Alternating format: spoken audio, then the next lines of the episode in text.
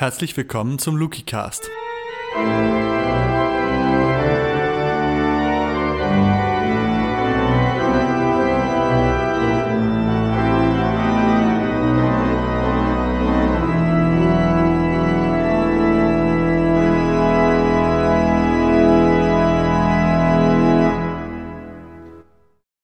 Die heutige Lesung ist aus dem Johannesevangelium Kapitel 21. Jesus zeigte sich seinen Jüngern noch einmal. Das war, ein, das war am See von Tiberias und geschah so. Da saßen zusammen Simon Petrus, Thomas, der Didymus genannt wird, Nathanael aus Kana in Galiläa, die Söhne des Zebedäus und zwei weitere Jünger. Simon Petrus sagte zu den anderen, ich gehe fischen. Sie antworteten, wir kommen mit. Sie gingen zum See und stiegen ins Boot. Aber in jener Nacht fingen sie nichts. Als es schon Morgen wurde, stand Jesus am Ufer. Die Jünger wussten aber nicht, dass es Jesus war. Jesus fragte sie, Meine Kinder, habt ihr nicht etwas Fisch zu essen? Sie antworteten, Nein. Da sagte er zu ihnen, werft das Netz an der rechten Bootseite aus. Dann werdet ihr etwas fangen. Sie warfen das Netz aus, aber dann konnten sie es nicht wieder einholen. Es war voll mit Fischen. Der Jünger, den Jesus besonders liebte, sagte zu Petrus, es ist der Herr. Als Simon Petrus hörte, dass es der Herr war, zog er sich seinen Mantel über und band ihn hoch. Er war nämlich nackt. Dann warf er sich ins Wasser. Die anderen Jünger folgten im Boot und zogen das Netz mit den Fischen hinter sich her. Sie waren nicht mehr weit vom Ufer entfernt, nur etwa hundert Meter. Als sie an Land kamen, sahen sie dort ein Kohlenfeuer brennen. Darauf brieten sie Fische und Brot lag dabei. Jesus sagte zu ihnen, Bringt ein paar von den Fischen, die ihr gerade gefangen habt. Da stieg Simon Petrus ans Ufer und zog das Netz ans Land. Es war voll mit großen Fischen, genau 153 Stück. Und das Netz zerriss nicht, obwohl es so viele waren. Da sagte Jesus zu ihnen, Kommt und esst. Keiner der Jünger wagte es, ihn zu fragen, Wer bist du? Sie wussten es doch, dass es der Herr war. Jesus trat zu ihnen, nahm das Brot und gab ihnen davon. Genauso machte er es mit dem Fisch. Das war schon das dritte Mal, dass Jesus sich den Jüngern zeigte, nachdem er von den Toten auferstanden war. Ein bisschen zum Kontext. Jesus ist auferstanden. Das haben wir letzte Woche gefeiert. Und die Jünger, die waren erst total verwirrt, weil mit der Auferstehung, da hat ja jetzt wirklich keiner mitgerechnet. Ähm, und dann waren sie überwältigt, was das bedeutet. Und dann voller Begeisterung. Jesus besucht seine Jünger, er trifft sie. Sie sehen ihn, sie können ihn anfassen, er ist mit ihnen. Und dann schenkt Jesus ihnen den Heiligen Geist und er sendet sie aus. Und was machen die Jünger? Nix. Sie chillen. Sie sitzen zusammen am See von Tiberias. Das ist nur ein anderes Wort für den See Genezareth. Da, wo sie Jesus am Anfang kennengelernt haben. Da, wo sie das erste Wunder erlebt haben. Da, wo sie ganz viele Fische aus dem See gefischt haben.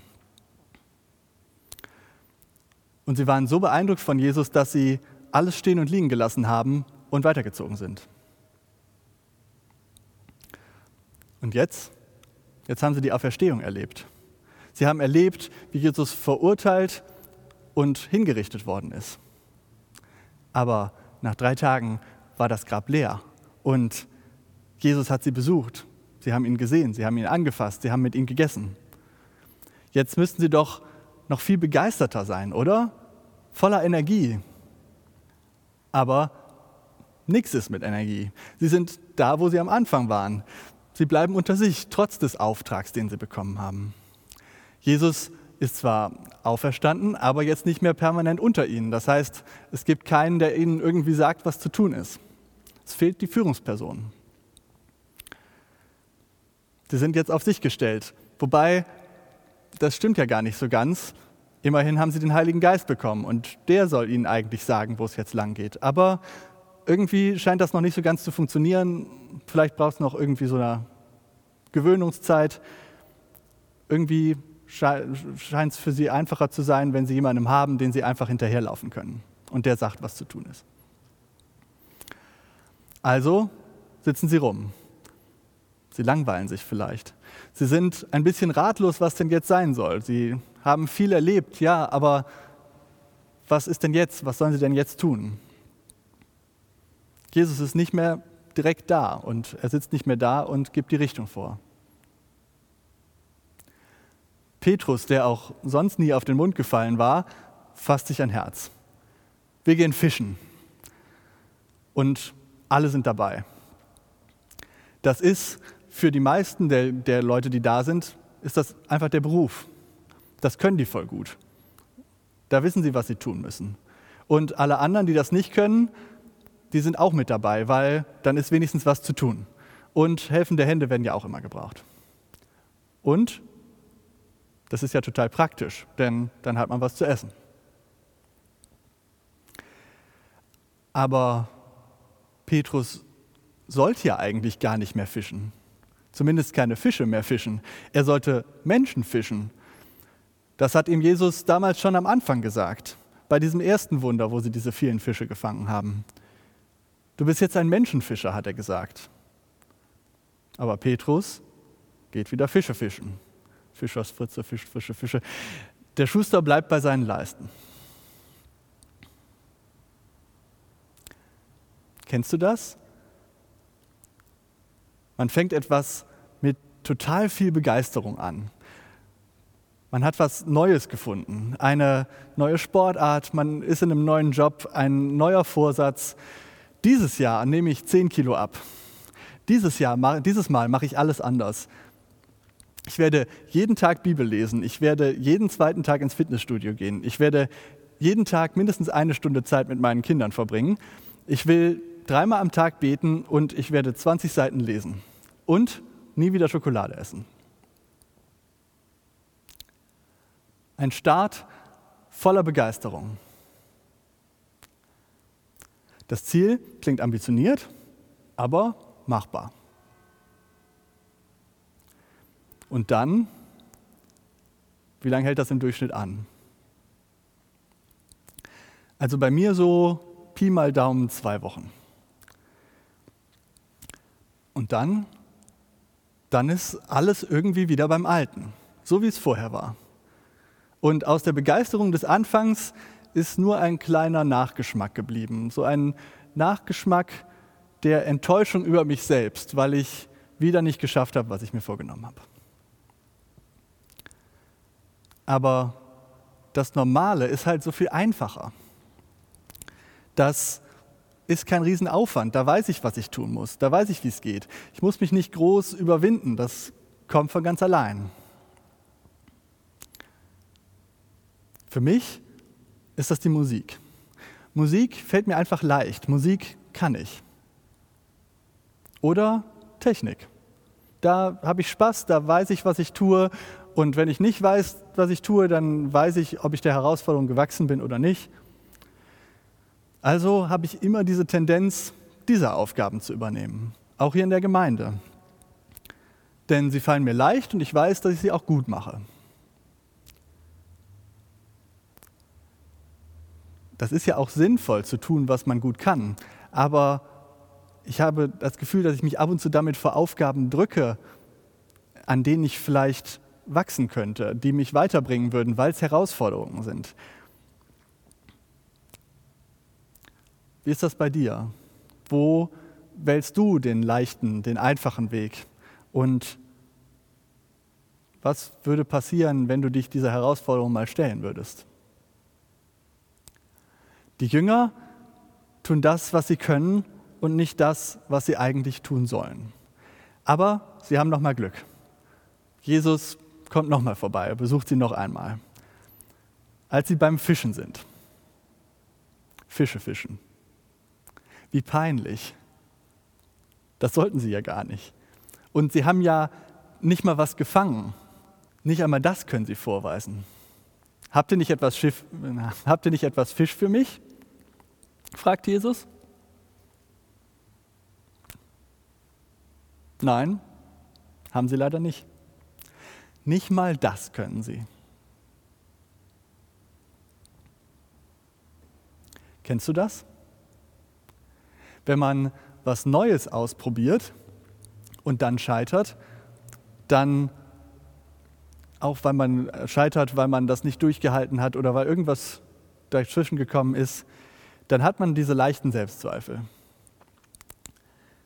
Und dann macht man doch wieder lieber das, was man gut kann, in der Komfortzone. Aber wenn das dann auch noch schief geht, wenn man dann irgendwie ein Feedback bekommt, was nicht so gut ist, jemandem was nicht gefällt, was man macht, ein Kunde abspringt, kaum einer kommt, man eine schlechte Note bekommt. Das trifft dann viel tiefer, als wenn man was Neues gewagt hat, wo man immer schon mit einkalkuliert hat, dass man scheitern könnte. Das trifft viel tiefer, weil es das ist, was man eigentlich kann. Ich hatte das zuletzt im Dezember letzten Jahres. Ich hatte eine Prüfung zum Religionsunterricht. Und diese Prüfung lief ziemlich kacke. Ich habe noch nie eine Prüfung gehabt, die so fürchterlich schlecht gelaufen ist. Und ich glaube, sie haben beide Augen zugedrückt, dass ich da durchgekommen bin.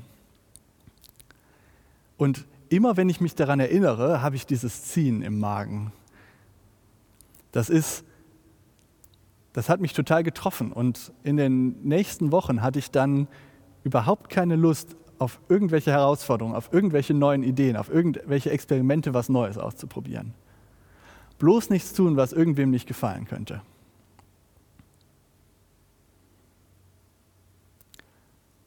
Aber Jesus kennt seine Menschen und er weiß, wie weh das tut. Also lässt er seine Jünger vom Haken. Sie sollen das Netz nochmal auswerfen. Diesmal auf der rechten Seite, als ob die das noch nie auf der rechten Seite ausgeworfen haben. Und siehe da, sie können es doch. Sie fangen ganz viele Fische. Selbstvertrauen zumindest teilweise wiederhergestellt. Jesus wiederholt hier das Wunder, das am Anfang seiner Beziehung zu den Jüngern stand. Das ist so ein subtiles, hey, erinnerst du dich, wie begeistert du warst? Was passiert? Warum bist du denn jetzt hier wieder in deinem alten Leben und hängst hier rum? Du hast doch einen neuen Auftrag bekommen. Die Jünger kommen ans Land und siehe da, Jesus braucht, gar, gar, braucht ihre Fische gar nicht. Da rösten schon Fische auf dem Feuer und es gibt Brot. Jesus braucht die Jünger nicht, dass sie für ihn Fische fischen. Sie sollten Menschen fischen, aller Welt von ihm erzählen und von dem, was sie mit ihm erlebt haben. Und Jesus teilt sein Brot und seinen Fisch mit ihnen, wie sie es so oft getan haben. Zuletzt am Abendmahl an Gründonnerstag, was wir, was wir an Gründonnerstag feiern.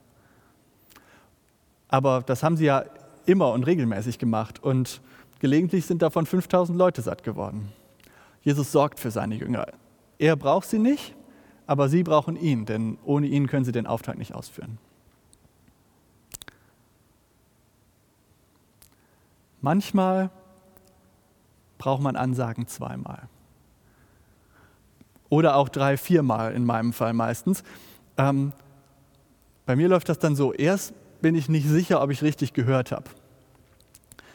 Und wenn mich Gott dann mehrfach überredet hat, dass ich dann doch was mache und mir dann der Wind ordentlich ins Gesicht bläst, dann ist es wieder einfacher, einfach das zu tun, was ich kann. Musik und Technik aber daran wachse ich nicht. Und ich bin mir sicher, Gott hat eigentlich noch ganz Großes mit mir vor und ich sollte dringend mal wachsen. Warum ich mir da so sicher bin? Ich bin mir sicher, Gott hat auch Großes mit dir vor.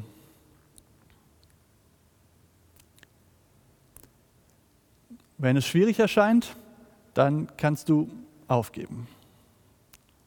Oder du kannst daran wachsen. Denn Gott ist bei dir. Dafür hast du den Heiligen Geist, diese, um diese Beziehung herzustellen. Er lenkt deine Schritte. In ihm hast du Beziehung zu Gott. Und vielleicht überraschst du dich selbst, wenn du mit ihm diese Schritte gehst, wie weit du kommst, was du alles schaffst, wenn du mit seiner Kraft seinen Auftrag ausführst. Also, geh. Und geh als Nachfolger seiner Jünger damals. What would Jesus do? Setz dich ein für die, die es nötig haben. Bau Beziehungen zu den Leuten, mit denen sonst keiner was zu tun haben will. Erzähl von diesem Jesus und was du mit ihm erlebt hast in deinem Umfeld. Und lass dich nicht einschüchtern von Hürden und Schwierigkeiten, die sich dir in den Weg stellen, denn Gott ist mit dir. Für ihn ist nichts unmöglich. Der Glaube an ihn kann Berge versetzen. Ich möchte beten. Gott, wir hängen so oft fest auf unseren eingefahrenen Wegen. Zeig uns, wo es lang geht. Zeig uns den richtigen Weg. Und hilf uns auf dich zu hören und mutige Schritte zu gehen. Wir sind total gespannt darauf, was du mit uns vorhast. Amen.